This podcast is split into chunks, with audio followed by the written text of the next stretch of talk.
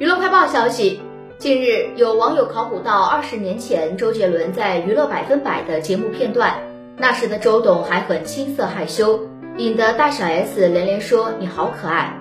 小 S 说你叫我一声西蒂姐姐好不好？于是周杰伦叫道西蒂姐姐你好，全程害羞不敢正视大小 S。紧接着大 S 也说我也要我也要，我是西园。周杰伦也很听话的说西园姐姐你好。就在不久前，周杰伦与妻子昆凌才和大小 S 在台北聚会，大 S 老公具俊晔、李俊杰也有现身，可以说是一个大咖聚会。可见现场每个人都是一脸笑容，大家一起喝酒聊天、玩魔术，十分热闹。